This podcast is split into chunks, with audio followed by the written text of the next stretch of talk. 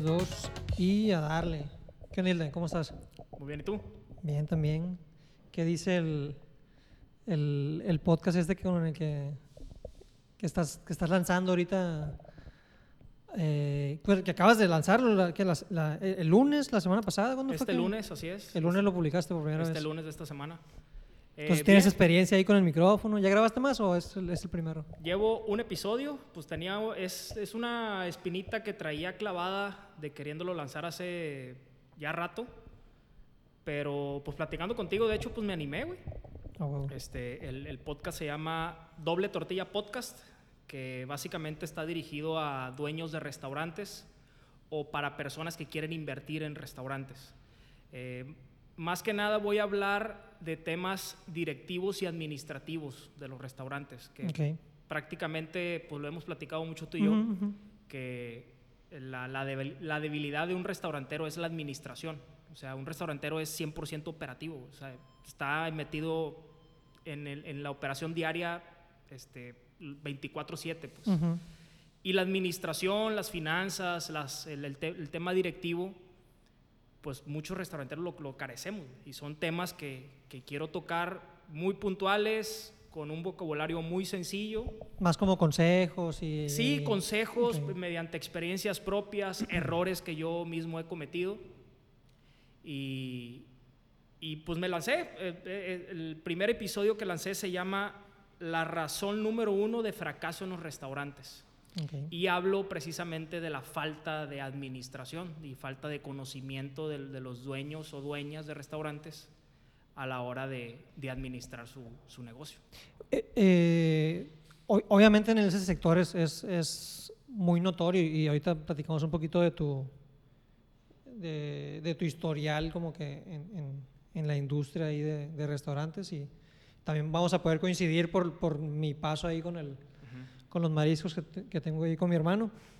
Eh, pero yo estoy convencidísimo que, que es, en, en general, o sea, es, como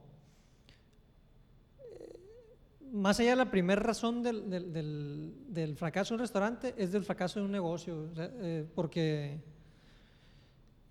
eh, como que se, se da mucho valor a la innovación o al, o al crear algo o al iniciar algo. Y independientemente como que del- del- de, la industria o, de, o de- de la materia que quieras como que iniciar tu proyecto. Pero ya al momento de tener esa buena administración, como que uno o la, o, la, o la da por hecho, o la ignora, o simplemente no le pone atención. Y por, por lo menos para mí creo que es mucho más valioso eh, lograr una buena administración que desarrollar una innovación o una, loc- una locura. Pues. O sea, realmente veo que, la, que en la mejora de la administración, a lo mejor está medio, medio raro ahí mi, mi- mi concepto, que en la mejora de la, administración está realmente la innovación. Porque o sea, el, crear cosas, pues cualquiera puede crear cosas y puede arrancar cosas, ¿no? Pero, pero ya llevarlas como que ah, ok, al, al- al- al seguimiento puntual, al cumplir con lo que dices, al ser profesional con, con- con- con las entregas de las cosas, con el cumplimiento de horarios y todo. En los restaurantes y donde te pares, cabrón. Es- una, es una carencia que yo creo que... O sea, que nunca, nunca se va a poder satisfacer, pues, o sea, porque, porque la, la- la naturaleza de, de- de la gente que inicia un proyecto, pues muchas veces es como que, ah, pues me vale madre lo que llegue a pasar con el resultado, entonces lo inicio y se me hace co- como sencillo iniciarlo, pero el, el- el mérito de, de un proyecto, pues es continuarlo, ¿no? Y que, y que dure y permanezca en, en el, el tiempo. No sé qué opinas ahí de, de- de ese... de ese- No, la neta, 100% de acuerdo con lo que dices. Como dices, eh, ahorita sobre todo se le da mucho peso y mucho valor a que tengas una ventaja competitiva, ¿no? O sea, lo dicen en las universidades, en los libros, que tenemos que tener algo único, diferenciado, eh, un nicho de mercado, etcétera. Y sí, obviamente, claro que es importante, ¿no? O sea, no, es, no son cosas menores de, de- de- de menos valor. Claro que es importante, pero un día me dijo un amigo, fíjate, eh, que el saber administrar un negocio correctamente también es una ventaja competitiva. Sí, bien cabrón. Porque hay muchos negocios que tienen casi, casi el mismo producto, el mismo servicio, hasta se parecen en el logotipo, casi la misma ubicación, mismo nicho de mercado, ¿qué, se ¿en qué se van a diferenciar? En cómo administran su propio, su propio negocio. Y, y la neta que, que el saber administrar correctamente un restaurante o cualquier tipo de negocio, también esa es una ventaja competitiva. Fíjate que hay un libro que leí el año pasado que se llama El futuro de la administración, de Gary Hamel. Y ese libro, ese libro se trata de innovación administrativa. Y me llamó mucho la atención y me acordé con esto que, que estamos platicando, que dice que, que, la mayoría de las empresas se enfocan en, en innovar en productos, en innovar en servicios, en innovar en procesos, en innovar en tecnología. Pero los emprendedores y los empresarios, medianos o grandes, nos olvidamos de, de innovar en la parte administrativa. Y de eso se trata ese libro y menciona muchas, muchas metodologías y, muchos conceptos 100% administrativos y directivos, eh, donde si uno por lo menos aplica un poquito por ciento, también se convierte en una ventaja. Claro. Que, que, por, eso, por eso es importante como cubrir los, los, los diferentes aristes ¿no? que necesita un proyecto. obviamente necesitas también la parte eh, como la parte comercial, que sea como que a lo mejor un poquito más creativa, que vaya a ver cómo consigue los clientes, que haga, toda esta parte eh, de labor de venta y que, y que, y que vea qué más se puede hacer como para, para potenciar el, el, producto o el servicio. Eh, es, este componente administrativo, y, es pregunta, no es como también para llegar a la discusión. Porque retomando el tema del, del, del, sector restaurantero, por ejemplo, la parte del servicio. Yo siento que esa madre es bien vocacional. O sea, siento que, que, el mal servicio es porque la persona no, no, no, tiene vocación de servicio. Obviamente te sirven las capacitaciones y, y, todo, ¿no? Lo puedes, puedes mejorar a la persona, pero una persona que, que tiene como que esa, esa pues sí, vocación de servicio, de, oye, pues te abro la puerta, ¿qué te falta? Como que acercarte con... No todo el mundo la tiene. Y como que esa, esa unión de perfiles, eh, pues es lo que hacen, que, por lo menos en el, en el, en el negocio de, la comida, pues que lo hacen un poquito...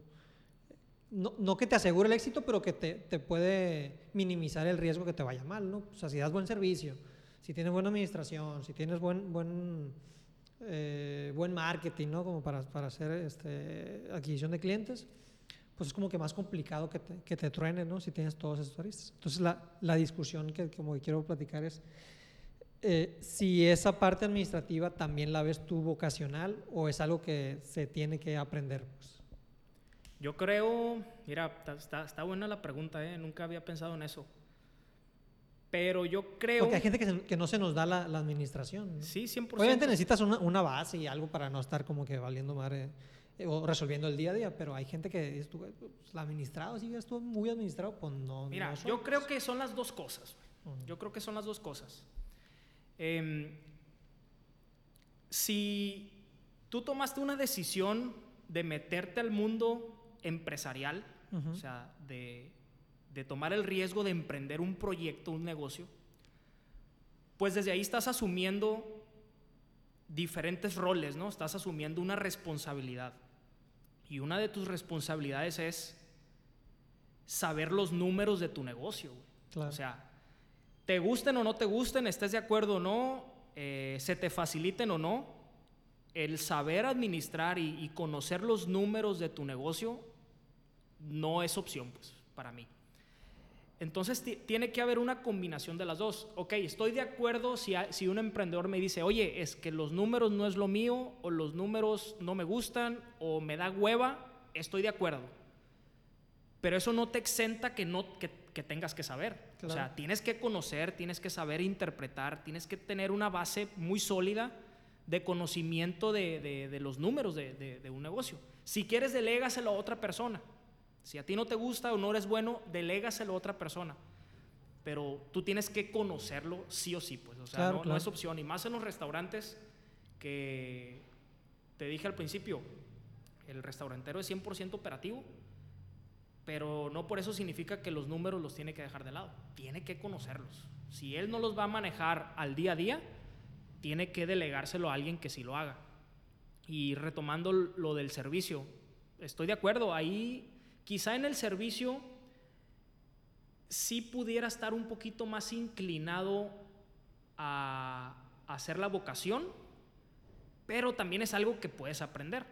Un, un, día otro amigo me dijo, me dio una recomendación que la neta la tomé muy en serio, que me dijo, tú cuando vayas a contratar a alguien, hablando de algún personal para, para mi restaurante, tú cuando vas a contratar a alguien, tienes que observar que en los primeros tres minutos te regale una sonrisa, por lo que sea.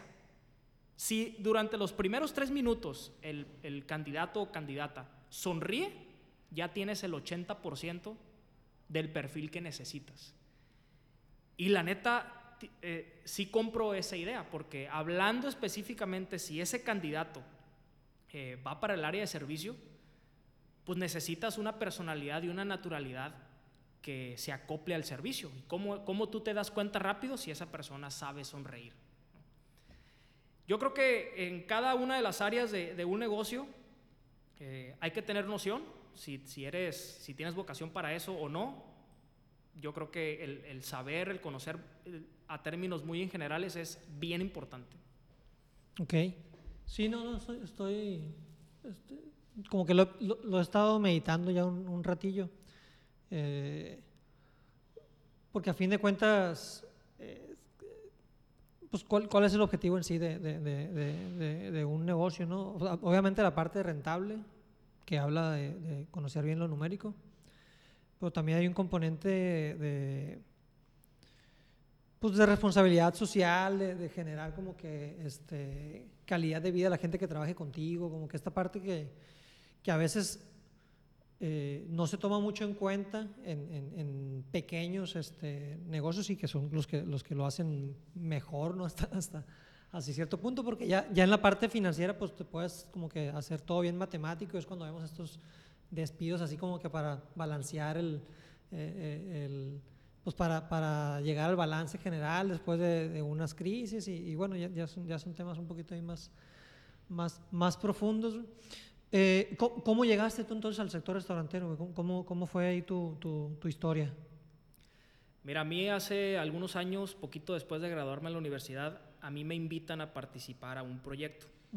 La verdad, no estaba muy en mi mente desde chico tener un restaurante. O sea, sí me llama, como todos, ¿no? Nos llama la atención el, tema de los restaurantes, pero yo no lo tenía como un objetivo muy claro a corto, mediano plazo.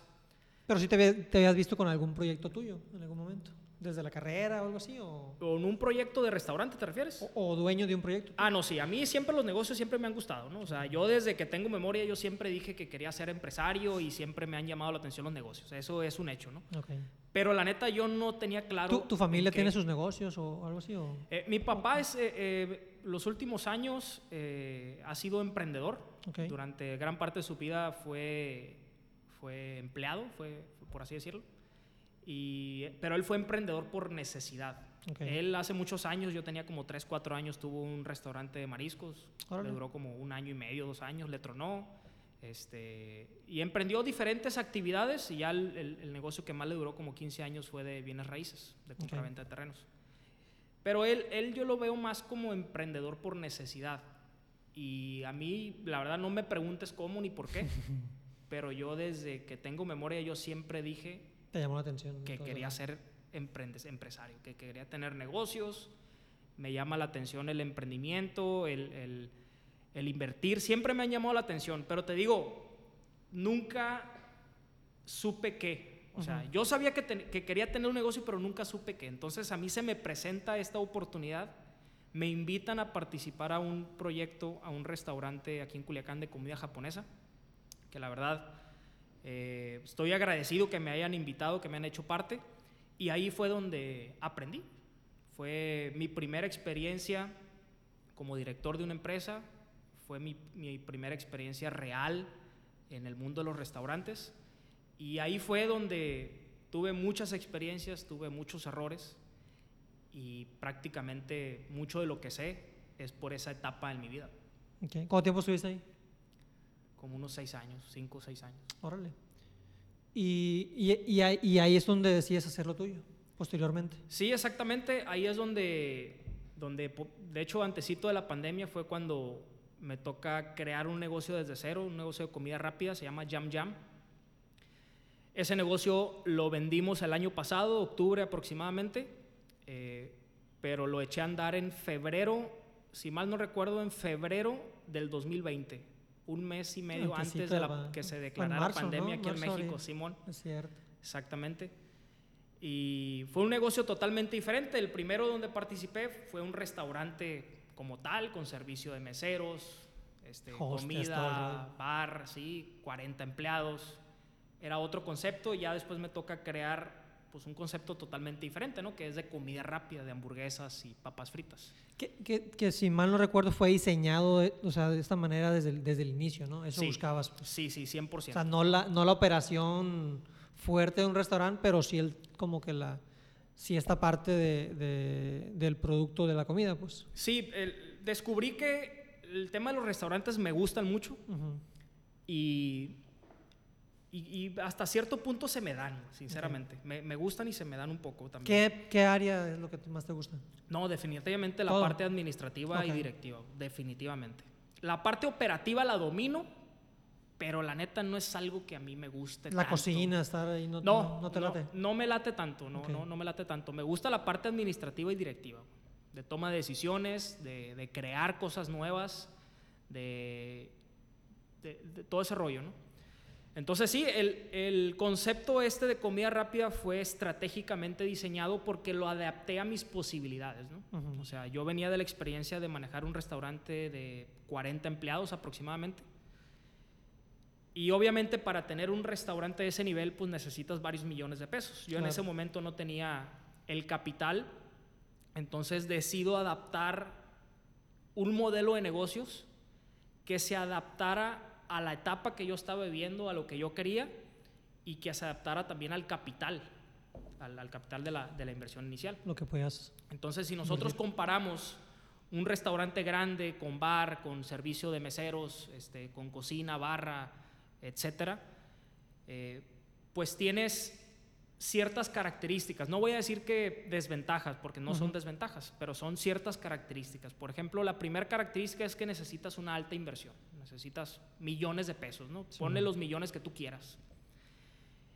Y, y decidí yo crear este concepto para porque no tenía yo esa característica. O sea, yo con medio millón de pesos emprendí la primera sucursal. Okay. Eh, otro, por ejemplo, otra característica era que se necesitaban muchos empleados, ¿no? Uh -huh. eh, un restaurante grande, o sea, tú te sientas a comer en una mesa y tú ves cinco o seis empleados, pero en realidad lo que hay atrás es el doble, el triple o cuatro veces más, ¿no? Claro. Entonces, ¿cómo le hago para, para eliminar el problema de la cantidad de empleados? Bueno, pues vamos creando un concepto de comida rápida donde con cinco, seis, siete, ocho empleados como máximo pueda funcionar. El otro era que un restaurante grande necesitas mano de obra especializada y por ende la mano de obra especializada pues es más cara. Claro. Entonces, en este concepto que yo creé, quise hacer un concepto muy sencillo. Por mano de obra especializada te refieres a cocineros que sean más, más con sí, mayor claro, experiencia. A, sí, claro, a chefs reconocidos, este, a chefs que tengan bla, bla. 10, 15, 20 años de experiencia y, y que lo valen. O sea, que al fin y al cabo necesitas pagarle lo que valen.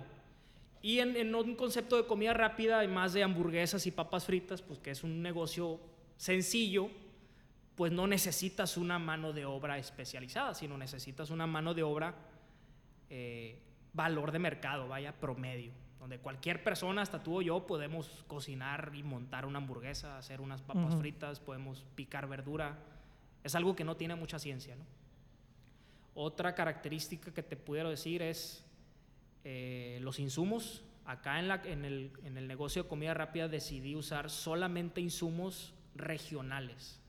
En cambio, un restaurante grande, pues normalmente usa insumos importados, claro. usa insumos de alta calidad, que muchos de ellos se cotizan con el dólar. Entonces estás sujeto a una fluctuación económica que si sube el dólar, el proveedor te sube los insumos, ¿no? Entonces acá, que no está exento de esas subidas y bajadas, pero es considerablemente menor, ¿no? Entonces, no, no estoy diciendo que los dos tipos de negocios sean uno mejor que otro, pero son diferentes. Claro. Y, y yo Lo en que, ese lo momento... que hay que considerar para uno y para otro son, son diferentes Exactamente, cosas. son diferentes, son ganancias diferentes, son eh, capacidades diferentes, habilidades diferentes, mercado diferente. Prácticamente es todo diferente. Y en ese momento, pues yo lo quise adaptar a, a- a lo que yo podía, ¿no? Claro. En ese momento. Sí, sí, sí, y mencionaste ahorita del- de que se, eh, vendiste ese restaurante. ¿no? Así es. Eh, ¿cómo, ¿Cómo se dio ese proceso? O sea, ¿fue algo que tú también tenías como visualizado? ¿Tú, tú veías que, porque pues duraste que un año, Sí, duré con el negocio año y medio. año y medio? Año y medio, eh, yo lo abro en febrero del 2020, inicia la pandemia un mes y medio después, cierro el negocio dos meses, lo vuelvo a reaperturar, con, obviamente con Cierras todas las- por, por la pandemia. Sí, cierro por la pandemia, cierro puertas así literal 100%. Eh, lo vuelvo a reaperturar después de dos meses y con todas las dificultades, ¿no? que, que a ti también te tocó vivir. Ujú, ujú. Eh, con muchas dificultades, Y- pero cerraste, ¿por qué cerraste? Porque no, no era... pues lo cerré por miedo. Ah, ok. Pues lo, lo cerré por incertidumbre, lo cerré porque pues no sabíamos qué estaba Sí, pasando, la verdad. Eh, y lo, lo volví a reaperturar. Y la neta, después de aperturarlo, hubieron, fueron como los primeros 20 días muy, muy difíciles, de muy poquita venta, pero después tuve un repunte muy interesante, que la neta yo no lo esperaba. Yo lo esperaba hasta finales de año, pero Ya- tuve un repunte de pues. ventas, ajá, un repunte de ventas muy bueno, me empezó a ir muy bien. Y en esos meses surge la oportunidad de una segunda ¿Ya, unidad. ya, ya qué crees que se considere, o, o a qué le, le atribuyes como que has tenido ese, ese repunte? Mira, yo se lo atribuyo primero porque era un producto de calidad, la verdad, era, era un producto muy bueno de calidad, es un producto de calidad todavía. Y yo le atribuyo a que era una marca nueva, la verdad. Eh, tú sabes a que aquí en Culiacán la gente, lo nuevo, este, le, le Sí, encanta sí, lo sí. nuevo, hay algo nuevo, llama mucho la atención, todo el mundo va para allá los primeros meses y yo considero que eso me ayudó mucho. Era una marca nueva, era un concepto nuevo, eh, diferente a lo que uno está acostumbrado de hamburguesas y papas fritas aquí en Culiacán. Y yo creo que eso, eso me, me ayudó a posicionarme rápido. Y Ok. más como, como en ese momento de plena pandemia, pues todo el mundo estaba en el celular. Cualquier persona que subiera una historia con mi producto, con mi marca, pues la neta muchas personas lo veían. Pues yo creo Ujú. que eso le, le, le atribuyo más, ¿no? Ok. Y también por la naturaleza del producto, pues era más como que, ah, voy, compro y me lo llevo, o sea, para comer en Sí, la casa. exactamente. eh, Era un producto muy adaptable, lo podía comprar desde familias, un adulto, un niño, un adolescente, este, un trabajador, eh, un domingo si tú estabas viendo Netflix. Era un producto muy adaptable, de hecho para eso fue creado también. No, no, no fue diseñado para que fuera un concepto para un grupo selecto de Culiacán, ¿no? sino para que sea para que fuera un, un, un- un mercado más amplio. Claro, claro. Ah, y, y ahí, y ahí empiezas como que, o sea, tienes este repunte en ventas. Tengo ese repunte de ventas, casualmente surge una oportunidad de una segunda unidad de negocios en Plaza Explanada, ahí es donde se abre a fin de año la, la segunda sucursal Ok. y, y pues obviamente uno pensaba que para ese entonces pues ya no iba a haber pandemia, ¿no? Ujú. Pero viene la segunda ola, viene la tercera ola y, y vuelve un segundo, tercer confinamiento de encierro prácticamente total. Y en esa segunda plaza nos empieza a pegar mucho en las ventas, se hace una inversión más considerable. Y lo, durante los primeros meses, pues la neta es que la plaza pues, no repuntaba, ¿no? Ahorita ya es otro show, Sí, ahorita es otro boleto, pero en aquel momento solamente teníamos un día bueno, que era el domingo. Qué locura las plazas en Culiacán, cabrón. ¿Mande? Qué locura las plazas en Culiacán. ¿Por pues, qué? Pues este es un fenómeno, pues, o sea, Hay plazas por todos lados. ¿a sí, ¿no? Y, y, y, y los proyectos que están llegando son buenos, pues. pues, Ah, sí, sí, hay, lo- hay mucho Lo que crecimiento. está haciendo en Cuatro Ríos, lo de la Ceiba, la, la, la Sendero, o sea, tú dime cuál está sola. pues. Sí, mis respetos, exactamente. Que ojalá a mí me hubiera tocado ese, todo ese Sí, clima. ya ¿no? según, pues, sí. Pero no, por algo pasan las cosas, aprendí mucho. Y en esa sucursal no, no nos empieza a ir tan bien, la verdad. Y empezamos a valorar la opción de traspasar el, El punto. el, el concepto. Pero en ese momento, Hablando eh, de ese punto. sí, hablando de ese punto en particular, sin embargo, llegó un inversionista, un inversionista interesado en, el, en, en la sucursal, donde a ese inversionista le llama la atención adquirir las dos sucursales, con todo y marca, know-how, recetas, procesos, etc. Y fue una oportunidad bien aprovechada, que se vendió bien el- el- la marca y fue un ganar-ganar. La neta fue una, dicen que una, una buena negociación es cuando las dos partes ganan. Ujú. Yo considero que así fue. Y terminamos vendiendo todo el concepto, concepto. con todo y con todos los poderes. Y, y te generó algún algún por- uno cu- cuando cuando inicia el proyecto pues inicia como con una visualización y no como que todos los, los planes llegan a la cabeza y hasta dicen que el Excel aguanta todo no como que haces tu planecito ahí financiero y qué va a pasar en tantos Sí, en años Excel todos todo somos millonarios, ¿no? Simón. Este, ¿Hubo algún proceso mental, emocional ahí con, con- con- con la venta del, del- de esto que tú creaste? Pues, o, fue más frío de que, ah, no, pues está buena la oportunidad, pues Mira, me la neta- cómodo, que se vaya. La verdad, la verdad, fue un proceso, eh, la neta, más frío de lo que yo esperaba. Tú pensabas que iba a ser más... Sí, porque pues uno nos crían, sobre todo aquí en México, en Latinoamérica, Sí, uno crece con un apego a las cosas, ¿no? No, es que es mi negocio, yo lo hice desde cero.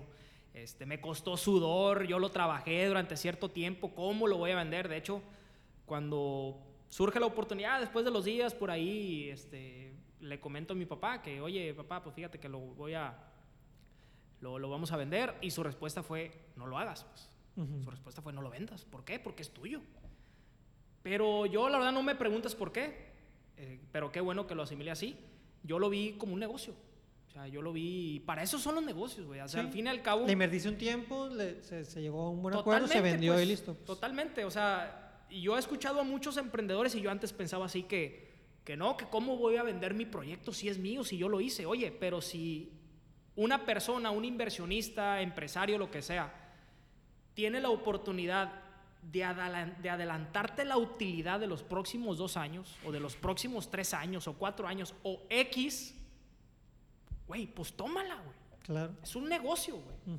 O sea, porque cuando tú vendes un negocio bien vendido, eso es. O sea, el, el inversionista con la compra de esa marca te está adelantando la utilidad de los próximos años. Y, y al fin y al cabo un negocio es un negocio, ¿no? O sea, un negocio es para... La naturaleza de un negocio es para ganar dinero. Y no lo debemos de pensar, creo yo, ¿no? O sea, obviamente es muy fácil decirlo, cada quien tiene su historia y su propia cultura y su mentalidad, es totalmente respetable. Pero si tienes esa oportunidad, ¿por qué no? Al fin y al cabo, todo el know-how, ese conocimiento está en mi cerebro, güey, que me acompaña a todos lados. Yo tengo la capacidad de crear otro negocio mucho mejor de a, de a cómo lo dejé. Entonces, si ya tengo ese capital en conocimiento y voy a tener capital económico, pues puedo crear algo mucho más grande. Yo, y con eso me quedo, fíjate, con esa reflexión me quedo. Huevo. No, qué chingón, la neta. Y pues felicidades también por por el paso y la, decisión, ¿no? Que, que, pues como dices tú, pues aquí que tenemos mucha, mucho apego a las cosas y como que no, ¿cómo es posible que yo hice esto y le metí mi sudor que, y ahora quitármelo de encima? Eh, pero pues, pues ¿quién- si tú lo hiciste, pues lo puedes volver a hacer, ¿no? O sea, ¿quién te dice que no lo puedes volver a hacer? Y, y si te llegó la oportunidad, pues es, es- es por algo también, obviamente, ¿no? De, que- de las cosas este, bien hechas, ¿no? Yo, yo una vez te lo comentaba, pues, o sea, también como que esta buena administración que le diste a tu proyecto, no creo que sea el, el- el común denominador en los, en los negocios de comida. Entonces, un inversionista al ver eso, se siente mucho más tranquilo con su inversión. También de- es de- valor. de- claro, totalmente. También es pues, valor, pues claro. sí, sí, claro. También Y es el valor de la, de la buena administración que estábamos hablando ahorita. Sí, pues. totalmente. Y fíjate, desde que se dio ese proceso de transición, eh, he escuchado otras experiencias de otras personas o lo he visto en videos o lo he leído en libros que el hacer negocios para venderlos es bien común. Quizá en una ciudad como Culiacán, que es relativamente chica, no, no es común, pero en una ciudad grande, inclusive en Estados Unidos, es lo más común del mundo. Y es un verdadero negocio, por ejemplo. Eh, sobre todo los negocios de tecnología. Hay, hay empresas, hay negocios que desde su arranque lo arrancan con el objetivo de venderlo en unos dos, tres, estrategia de salida eh, con una estrategia de salida. Tú sabes más que yo que es, que tú sabes más que yo en, este tema. Eh, por ejemplo, en tema de bienes raíces he escuchado mucho de personas y, lo he leído en libros también que hay personas que desarrollan plazas comerciales. Eh, ponle plazas chicas de dos pisos, de un piso con 5, 10, 12, 15 locales donde las logran desarrollar, las levantan, la construyen, llenan todos los locales de renta y supón, le están, la plaza está generando cierto flujo mensual por sus rentas y este dueño que la levantó y que la, que la desarrolló, a los dos años la vende. Y es un negocio totalmente redondo porque si le invirtió, por ejemplo, 10 millones de pesos, pues la va a vender en 30 millones. Por decirte números muy redondos, ¿no? Pero lo que te quiero decir es que el hacer negocios para venderlos es más común de lo que creemos.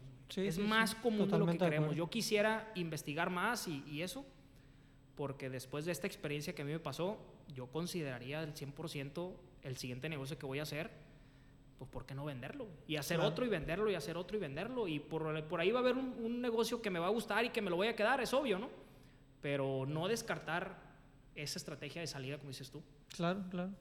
Sí, ¿no? O sea, y si ya desde un inicio estás creando el, proyecto con, con, esa intención, pues lo único que, vas a buscar es venderlo de la mejor forma posible. Entonces toda la creación de valor va a ser con esa intención, ¿no? De, de pensar en la salida y no una salida negativa como las circunstancias, el como la mayoría de la gente el piensa, mercado te lo va a dar, pues no, pues le estoy generando valor porque lo va a vender, pues no, eh, También es una manera pues. como de autoobligarte o de autoforzarte a crear un negocio de alto valor para poderlo vender. Sí, sí, 100% de acuerdo. Está, está, está interesante.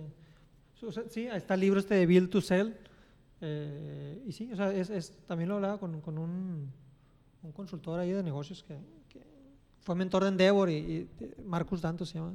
Le, le hacía esta misma pregunta porque eh, los casos de emprendimiento como más fuertes de la zona eh, hablando acá en Sinaloa, pues son como que empresas familiares, ¿no? Y, sí. y por lo general son, o sea, son patrimonio para la familia, se lo pasan a sus hijos y sus hijos pues traen mejor educación que el, el que lo inició y pues le mete estructura y los va creciendo. Y pues es como que el camino más tradicional que, que, yo he visto en, proyectos grandes aquí en, en, Sinaloa. Y le mencionaba eso, porque, porque, o sea, porque en muchos casos es como, y más en tecnología, pues como que más, o fuera, ¿no? En Estados Unidos. Eh, es más factible o, más común ver esto, de que pues hago mi negocio y lo vendo y mm, ni me toco el corazón, al contrario, yo creo que le puedo dar mayor calidad a mi familia y le puedo dar algo que a lo mejor a ellos les interese, ver a saber si si mis hijos quieren ser restauranteros o no quieren ser restauranteros, ¿no? Como obligarlos a hacer algo que, exacto. que cuiden el negocio familiar, pero eso ya, ya son... Oye, y al fin y al cabo también está bien, ¿no? O sea, no, no quiero decir que el hecho de, de, de, crear un negocio para venderlo es lo único o debe de ser tu principal propósito. O sea, también está bien crear un negocio y trabajarlo durante muchos años. Pero el venderlo es una herramienta más, pues. Lo que es una estrategia más. Totalmente. Lo que me decía este, este, este consultor me decía es que ¿de qué otra manera capitalizas toda la inversión de tiempo y trabajo que le has hecho a un negocio? O sea, si no es vendiéndolo. Vendiéndolo. O sea, ¿cómo? ¿Cómo lo, digo, llenándote de cosas y comprando, pues sí, ¿no? Pero ¿cómo capitalizas realmente lo que, lo que hiciste, ¿no? Y obviamente no está mal lo otro. De hecho, también las empresas familiares suelen ser las más sólidas, que, que duran en, el tiempo, ¿no? Una vez que tienen su, su buena estructura este, familiar y todo este, ese tipo de cosas, pero... Exacto pero que el, que el, que el, que el güey que inició su proyecto como que lo capitalice, eh, pues va a ser muy, o sea, lo que te vayas a la bolsa o una cosa así, o, o, o, decidas este, pues venderlo, ¿no? Así es. Sí, es, es, es, un, es, un, tema interesante y, Y, pero se me hace muy, muy, muy valioso este aporte como que pues, si inicias el proyecto pensando en que te vas a quedar sin él en algún momento, hasta mentalmente yo creo que hace algo ahí que, que ya, no te, ya no te hace como eh, tomar decisiones sobre las circunstancias, sino más bien sobre, sobre la salida en sí de lo que estás buscando con, con esa generación de valor, ¿no? que, que, es lo valioso del, pues, de iniciar algo. ¿no?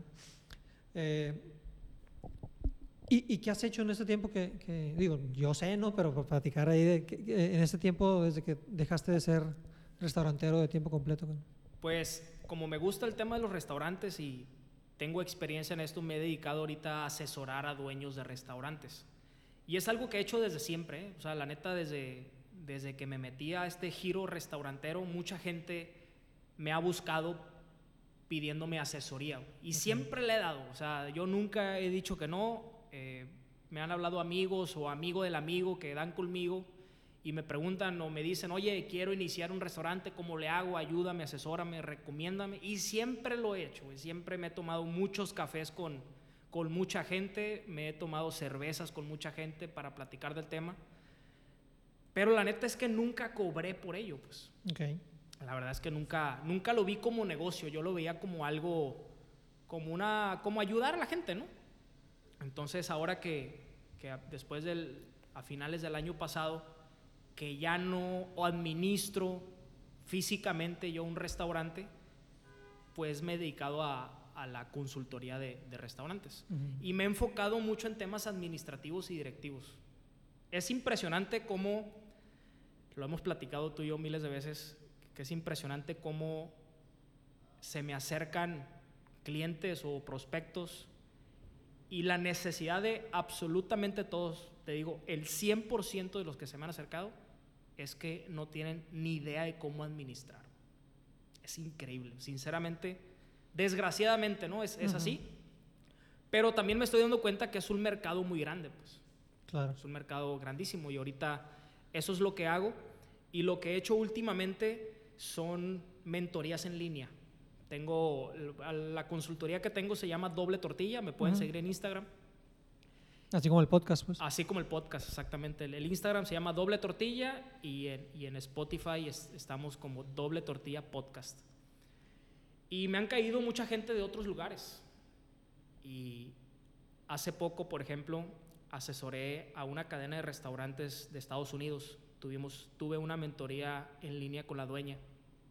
Es un restaurante en Estados Unidos mexicano.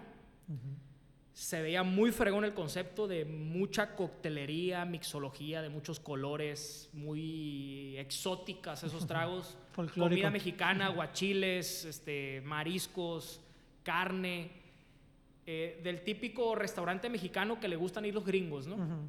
Y recuerdo que, que esta señorita me explicaba que fue un restaurante que arrancó en el 2018, que ahorita era 2022 y tenían tres sucursales y que en el 2023 tenían planes de iniciar otras cuatro sucursales. Pero a mí lo que más me impactó era que la dueña no sabía cuánto ganaba por sucursal.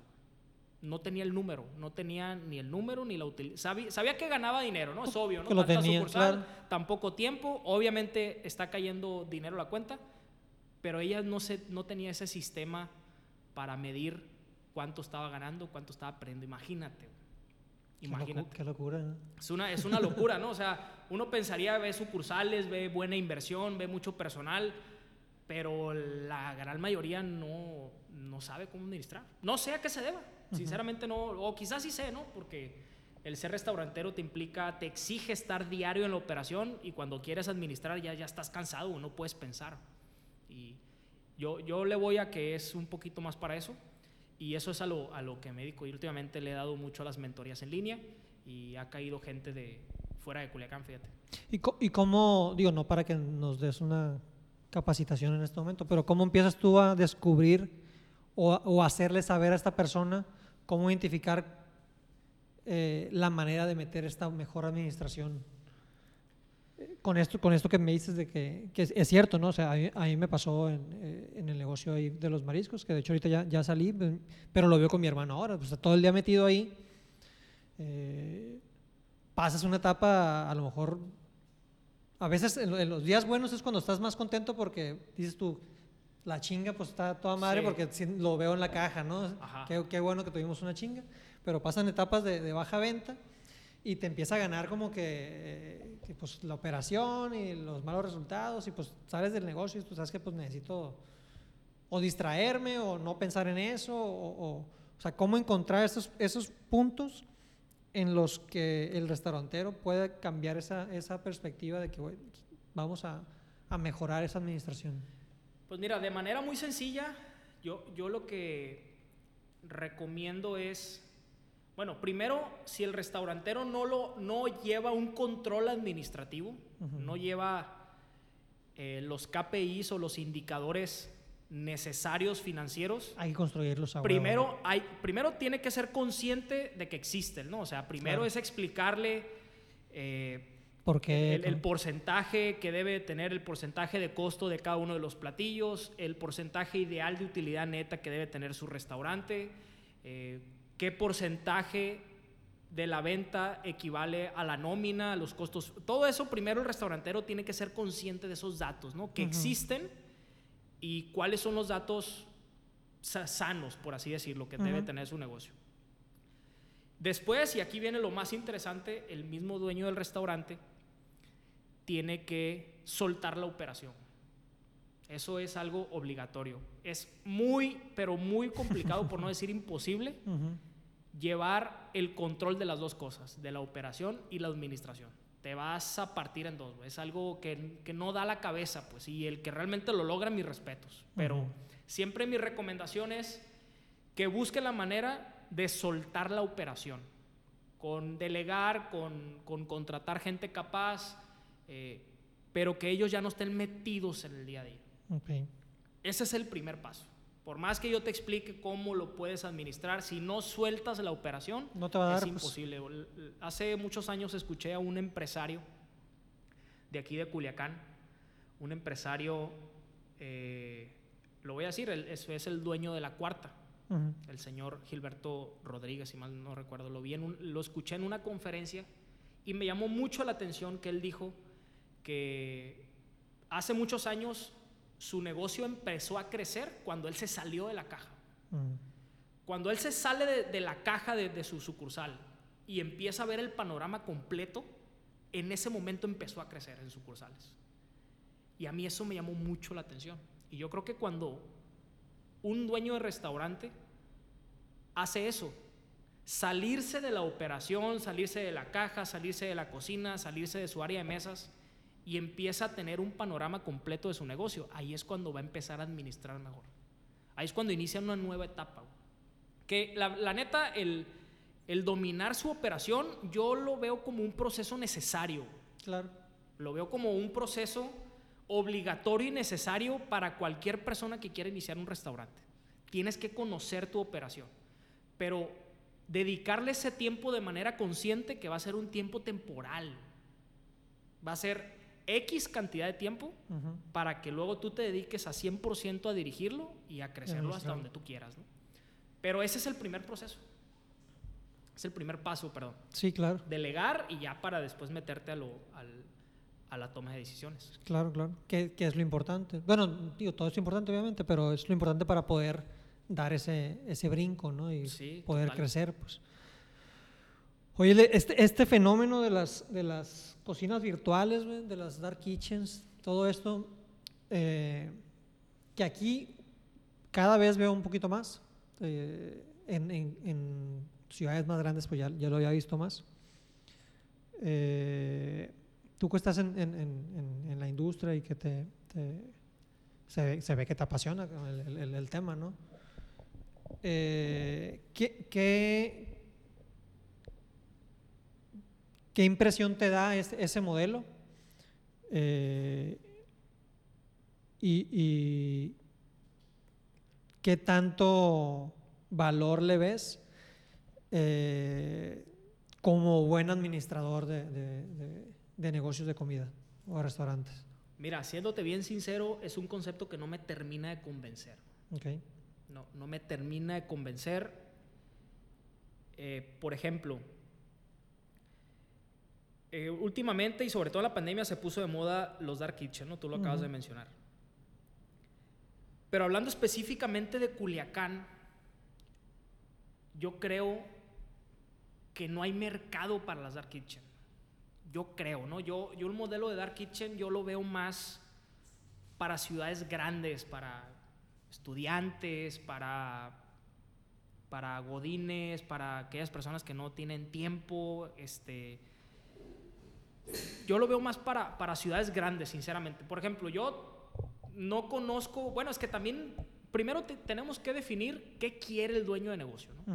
O sea, si el dueño de negocio quiere un, un negocio pequeño, de poca inversión, eh, que quiere darse a conocer, que quiere trabajar como una fuente de sustento, está excelente. Está, está excelente. Pero ya viéndolo escalable, ya viéndolo desde una óptica eh, más empresarial, más de, replicarse en sucursales, por lo menos yo creo que aquí en Culiacán, quizá me equivoque, ¿no? Esto es una, opinión muy personal, pero aquí en Culiacán está limitado. Claro, podemos mencionar algunos ejemplos aquí eh, que, pudiéramos decir que sí son negocio. Pero para el dueño del restaurante puede decir que sí está haciendo negocio, pero quizá lo ve otra persona y vea los números y diga, oye, yo, para mí no es negocio, para mí no, yo, yo no me meto, ¿no? La verdad es, algo, es un concepto que no me gusta tanto. Okay. Yo, yo prefiero un, un algo, un, restaurante más, más elaborado. Al fin y al cabo, como cliente, quieres vivir una experiencia, ¿no? Ya sea física o, o, que te llegue a tu casa, pero que siga siendo una experiencia. Claro. Entonces, no, la, verdad, no, hasta ahorita, al momento, al día que estamos grabando este podcast, a mí no me convence el 100% ese tipo de... El modelo. Ajá, el modelo, exactamente. Que no dudo que puedan ser negocio, no dudo que puedan atacar un nicho de mercado muy en específico, pero yo considero que hay modelos, la neta, más rentables y operativamente eh, mejores, porque una dark kitchen se, se, presta mucho para hacer un lugar muy pequeño donde se pueda dificultar la higiene. La inocuidad, toda esta parte. Exactamente, exactamente. Los famosos food trucks, ¿no? Por ejemplo, yo la verdad no, no estoy convencido tampoco de las food trucks, porque son localitos extremadamente pequeños que dificulta desde la higiene, el acomodo de las cosas, el orden de las cosas. Y eso para un restaurante es primordial. En la entrega del, producto. Sí, en todo, sí, exactamente. Desde la recepción de la mercancía, desde la limpieza de las instalaciones, de la inocuidad en los alimentos, hasta la cocción y el montaje de, los productos. Sí. Aquí el fenómeno que ha pasado son los, son los, eh, estos, o sea, no, los food parks, ¿no? Los, los parques de, comida, pero que te dan también. Ya hay como 300 de esos. Simón, machín. No, sí, o sea, es, es, buen modelo, ¿no? O sea, habiendo buenas propuestas de valor, buena propuesta gastronómica, bien ubicado, con estacionamiento y que al fin y al cabo vaya la gente, eh, es bueno, ¿no? Pero a mí personalmente no me convence, no, no, me convence del todo, por mi forma de ver los negocios, ¿no? o por mis intereses, pero habrá gente que así que sí le guste, ¿no? Sí, ¿no? Y, y esta parte que, que mencionas eh, de la experiencia de de ir a un lugar a comer, pues yo creo que nunca se nos va a quitar, pues, ¿no? Siempre vas a querer celebrar algo fuera de tu casa o, o, irte a un lugar donde vas a tener esa tensión de que el, mesero te va a dar buen servicio y te va a ofrecer cosas y te va a platicar de la carta, como que toda esta parte. Va a llegar un momento, aunque no lo hagas todos los días, todos los meses, todas las semanas, pero va a llegar un momento en el que quieres celebrar y quieres sentir esa, esa experiencia especial, ¿no? O sea, yo creo que a todos nos va a pasar. Pues. Sí, fíjate, escuché de mucha gente en, en, plena pandemia, que fue cuando el 9 de cada 10 restaurantes cerramos las puertas y empezamos a operar solamente a domicilio. Escuché de mucha gente que, que el, el, concepto de restaurante con servicio de meseros iba a desaparecer por completo. muy difícil. Y para mí está casi imposible que desaparezca ese tipo de experiencia porque es como el cine, es como salió Netflix y están saliendo todas estas plataformas y lo más natural es decir, no, los cines van a quebrar, pero pues al fin y al cabo el cine es una experiencia, pues ir, comprar tus palomitas, sentarte, la pantalla, el sonido, el, ir con tu novia, es una experiencia que la neta no va a desaparecer, pues. Y es lo mismo con los restaurantes, o sea, el, ir a sentarte, que te atiendan, el, probar de la parrilla a tu mesa, el comer así, es algo que no, la neta no va a desaparecer. Sí, no, sí. Es algo, es un concepto muy poderoso que a todos nos gusta. Sí, no, totalmente. Eh, pues viene de, todo el, hasta el término, ¿no? De, restaurante, pues que viene de restauración, de, los trabajadores allá en Francia que, que les empezaban a servir sopa porque se sentían mal y como toda esta parte de, sí, exacto, exacto. de volver a sentirse bien independientemente de, eh, de, tu situación, tus circunstancias. Esa, esa historia ¿Yo te la dije o, tú la, la No, la, he escuchado. Del, ah, hay un güey que se llama, es el, el fundador de, del grupo que tiene Shake Shack. Ah, ok. Se llama Dan, Dan, Dan Meyer. Tiene una TED Talk muy buena. Este, ahí, te lo paso. Tiene un libro de, También, que, no lo he leído. Danny Meyer se llama. Danny Meyer. Danny Meyer. Ah, ¿él, es de los Shake Shack? No sé. Simón, son dueños. El, el, no creo que se llama el grupo. Urban Group, no me acuerdo cómo se llama el grupo de, restaurantes. Tienen varios, ¿no?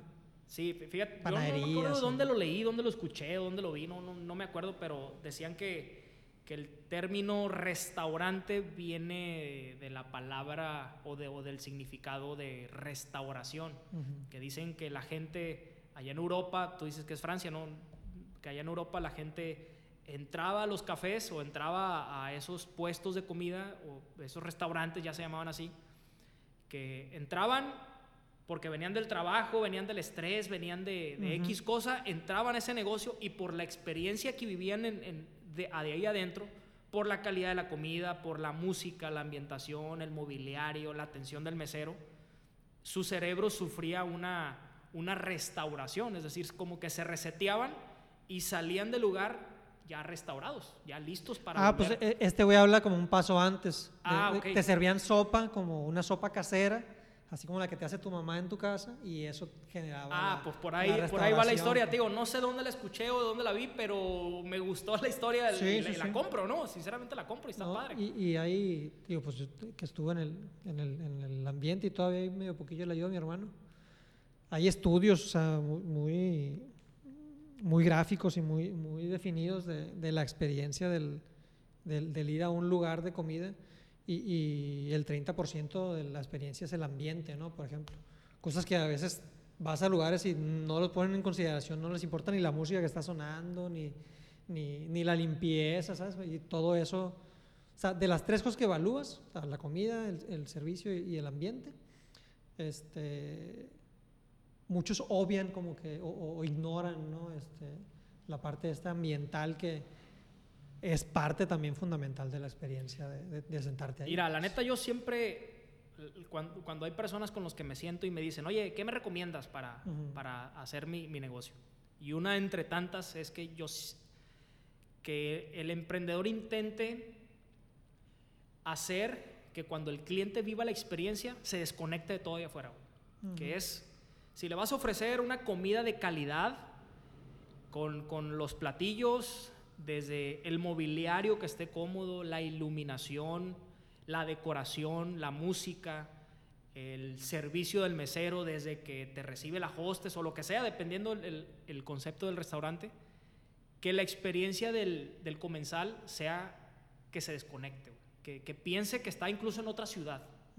Obviamente con creatividad, con mucho o poco capital se puede hacer algo, ¿no? Pero el chiste es intentar que el, que el comensal tenga esa experiencia, que, que sea de, de, desconecte total. Sí, que te lo puede dar un, un, un, buen servicio una carreta de hot dogs o te lo puede dar un restaurante de, Exacto. de, de estrellas Michelin y la chingada. Simón, sí, sí. Oye, y, pues igual ya para entrando un poquito más en, tu persona, digo, ya tenemos un ratillo aquí hablando, pero, pero no quería, este, pues nomás irnos como que a la parte técnica de, negocios, ¿no? sino también, sé que te gusta mucho el deporte, sé que, sé que, sé que juegas tenis o has jugado tenis, eh, ¿juegas todavía, no? Sí, sí, juego, juego, eh, juego frecuentemente, trato de a la semana por lo menos jugar dos veces máximo tres o mínimo una, hay veces en las que no voy, Por ejemplo, ahorita tengo como 10 días que no, no juego. Pero sí, no, los deportes me, me encantan. O sea, desde, desde los 3 años practi- practico deporte. ¿Practicas algo? Sí, sí, practico deporte. Eso lo traigo mucho de mi papá. Mi papá me inculcó mucho el deporte.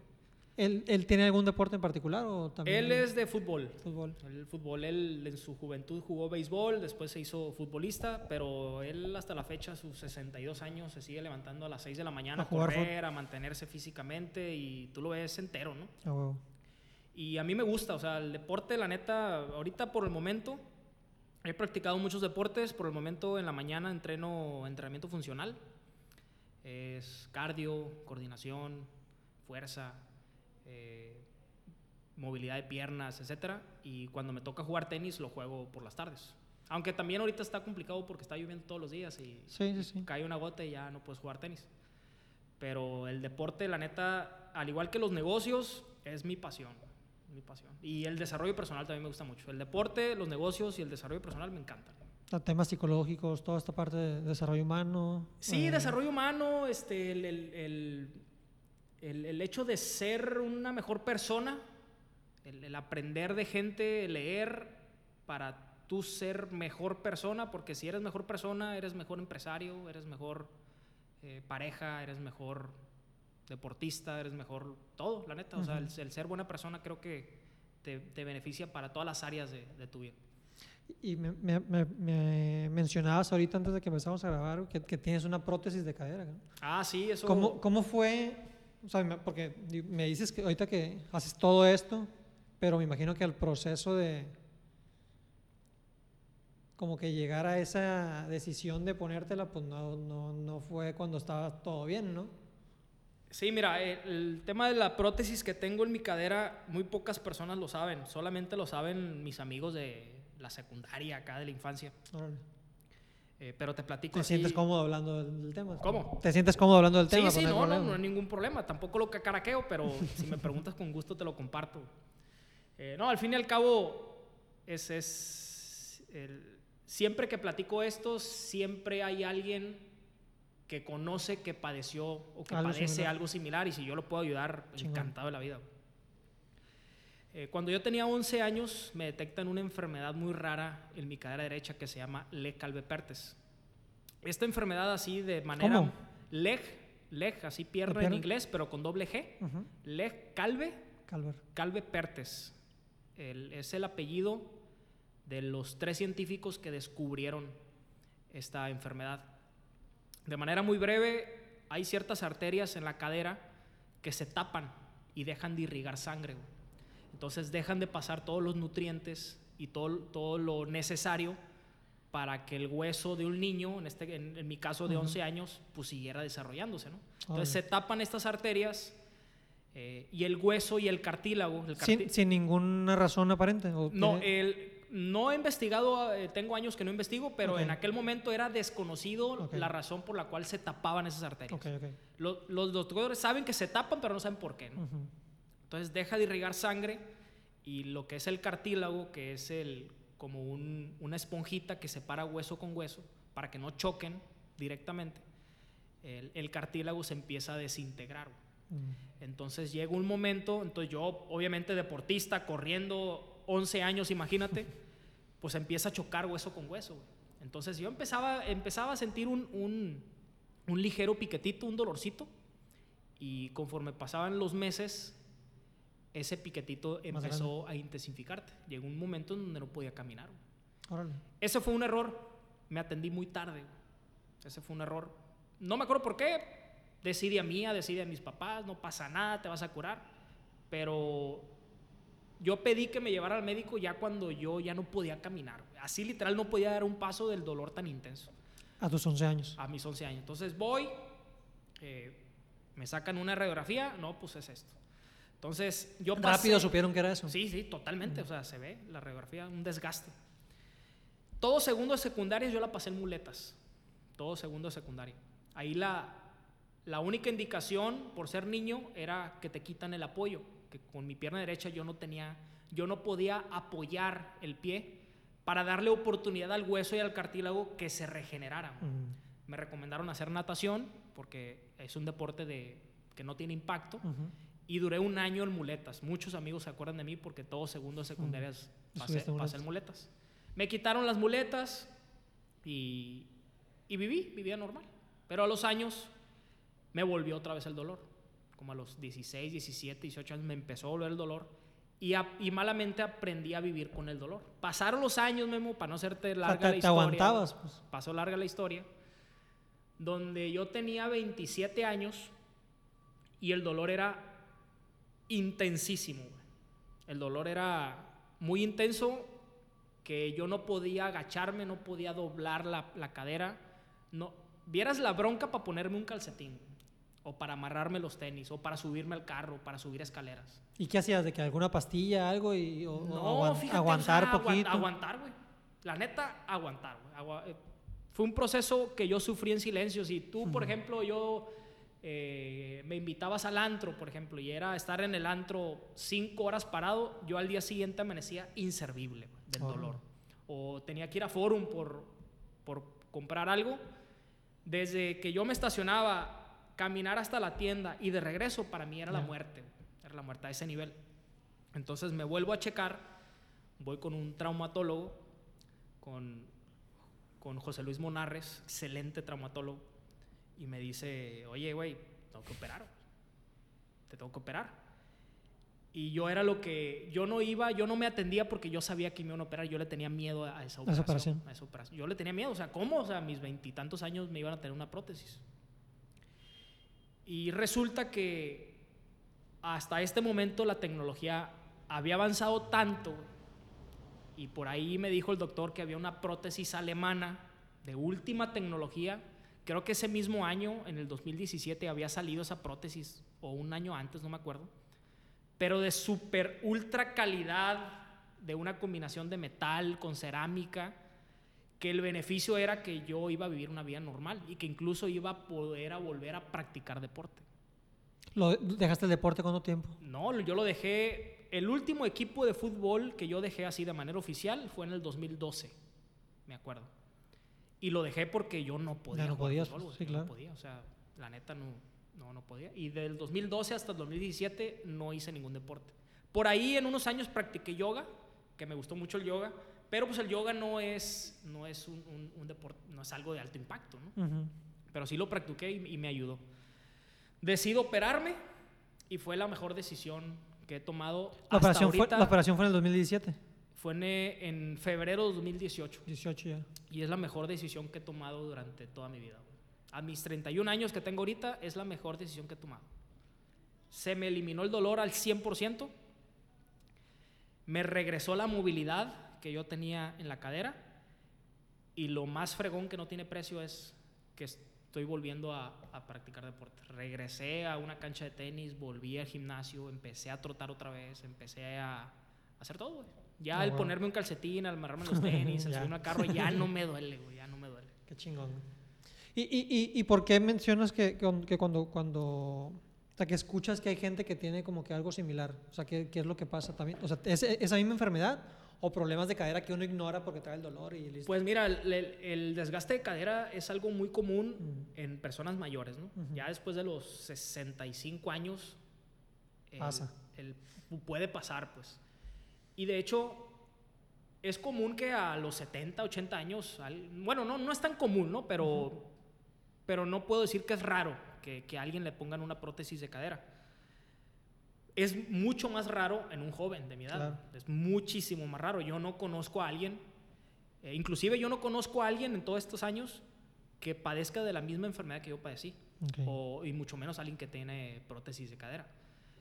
Es algo mu- muy raro, pero siempre pasa que si lo cuento, eh, me manden un mensaje o me digan, oye, yo tengo un tío Mm. o, o un amigo, la mamá o el papá, el abuelo, que tuvo esto, que tiene esto.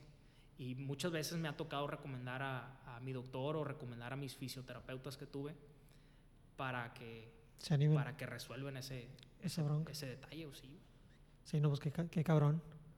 Y pues qué bueno, ¿no? No, claro, no, sí, sí. Me cambió el humor, me cambió todo. Fue algo, fue una liberación también mental y emocional y familiar, güey. Ah, Porque era un tema tenso en mi familia. Pues en mi propia casa, el mencionar que me estaba molestando la cadera, ha de cuenta que provocaba un ambiente de pues. funeral, güey, en la casa. Porque el miedo era poner prótesis, porque en aquel momento, cuando yo era niño, el doctor decía, oye, ahorita no te puedo operar porque estás en Estás etapa de crecimiento, pero cuando tú llegues a la tu adultez, me hablaban de 40 años en adelante, es, es obligatorio que tú vas a requerir una prótesis. Y eso era el miedo de nosotros porque la tecnología en aquel momento, si tú te ponías una prótesis, ya tu vida ya no iba, ya no iba a ser igual como antes. O sea, ya vas a estar jodido de por vida. pues. Exactamente. Pero en aquel momento, pues ahorita la tecnología, gracias a los médicos y los Que, científicos. que ha ese fue el miedo tuyo y aguantar el dolor, me imagino, ¿no? Como que... Sí, sí, sí, gran parte sí, güey. Sí, sí, te soy sincero, sí. Eso. Me imagino. ¿Y es una, es una cirugía riesgosa? Eh, no, no, Ujú. no riesgosa, duró tres horas la mía, tres horas y media creo. No es riesgosa porque no te tratan o no te manejan un- Algo- un un órgano vital, güey. Es literal, es un, es un trabajo de carpintería, güey. Ellos abren, cortan, pegan Y y cierran. Ya, estás listo, güey. Ya tu, tu cuerpo hace la chamba. Pero es literal un, un- un trabajo de carpintería, es fuerza bruta lo, lo que te están haciendo ahí. Ok. Pues qué chingón, cabrón. Sí, la neta que sí. Y ahora este, está restaurantero, puedes estar ahí. Muy fregón. No, está muy fregón. Me siento muy orgulloso de, de tener este testimonio. Qué bueno. Pues te felicito, cabrón. Y, y pues ya ves, hasta te dio chance de hacer ahí hamburguesas y todo el rollo. Sí, claro. Sí, no, 100%. Platicábamos al inicio que tienes tu, tu, tu podcast, igual si quieres mencionar las redes o algo para, para darle este, cierre, si alguien por ahí quiere platicar contigo o saber un poquito de lo que estás haciendo, este, a dónde se pueden comunicar. o- Pues mira, el, si a las personas, a, a quien le guste el tema de los restaurantes... Digo, estamos retomando el, el podcast, no sé cuánta gente lo va a escuchar y nada, pero hay más de uno va a escuchar y a lo mejor se Ajá, puede en, interesar. en algún momento van a escuchar este podcast y, y seguramente hay, hay muchos restauranteros y, y son mucho más las personas que quieren que su sueño siempre es tener un restaurante. Yo, o sea, neta, es increíble cómo gente toca, se, se toca el tema porque saben que yo me dedico a esto o saben de mi historial y muchísima gente me dice, oye, mi sueño siempre ha sido tener un restaurante. ¿Qué me recomiendas? O, o- o dime qué hago. O- Sí, es común. Siempre. De hecho, eh, hasta al día de ayer me dijo un amigo que, que quería poner un, un negocio de comida. Y si eh, hay algún interés, pueden, pueden escuchar mi podcast. Hasta ahorita, hasta el día de hoy, llevo solamente el primer capítulo, pero mi intención es subir por lo menos uno por semana. Voy a tratar de que sea uno por semana. Y vamos a tocar, como lo dije al principio, temas administrativos y directivos. O sea, por ahí ponle que de cada 10 episodios, un episodio sea algo operativo pero que esté mezclada con alguna experiencia mía, con, con alguna lección o con una reflexión padre. Y, y estoy seguro que les va a gustar, güey, porque a todos nos llama la atención, no- nos gustan los restaurantes, ya sea que nos guste comer o sea nuestro sueño tener uno. Y, y- y lo estoy haciendo muy dinámico, muy coloquial, muy dinámico, con historias, reflexiones, con errores, sobre todo con errores míos, Ujú. porque cometí muchos errores y les voy a platicar mi- mis experiencias, pero, tam- pero junto con lo que aprendí, pues. Y estoy wow. seguro que les va a gustar, me pueden buscar en Spotify como Doble Tortilla Podcast. Muy bien. Y, y igual la cuenta, ¿verdad? En Instagram, doble Sí, en tortilla. Instagram está como Doble Tortilla y yo estoy como Hilde Avilés B. Muy bien. Hilde, muchísimas gracias. Mucho, mucho contenido de valor por aquí. Y no sé si quieres agregar algo más. No, nada, a ti agradecerte y por la invitación y, y también felicitarte por tu, por tu regreso al, al podcaster. Hmm. Esta segunda temporada, no sé cómo, cómo llamarle. Pues a lo mejor sí le pongo segunda temporada, fíjate. No, Y, no, pues, no lo he contemplado. Te deseo lo mejor, güey. Va, va a ser mucho mejor que la primera, yo creo. Y, y te agradezco que me hayas invitado a mí como, como tu primer invitado de esta, de esta nueva etapa, güey. A ti, a ti felicidades. No, muchas gracias, Hilde. Este, y pues ánimo, ahí estamos. Eh, y al que sea que esté escuchando, esperemos que le haya gustado.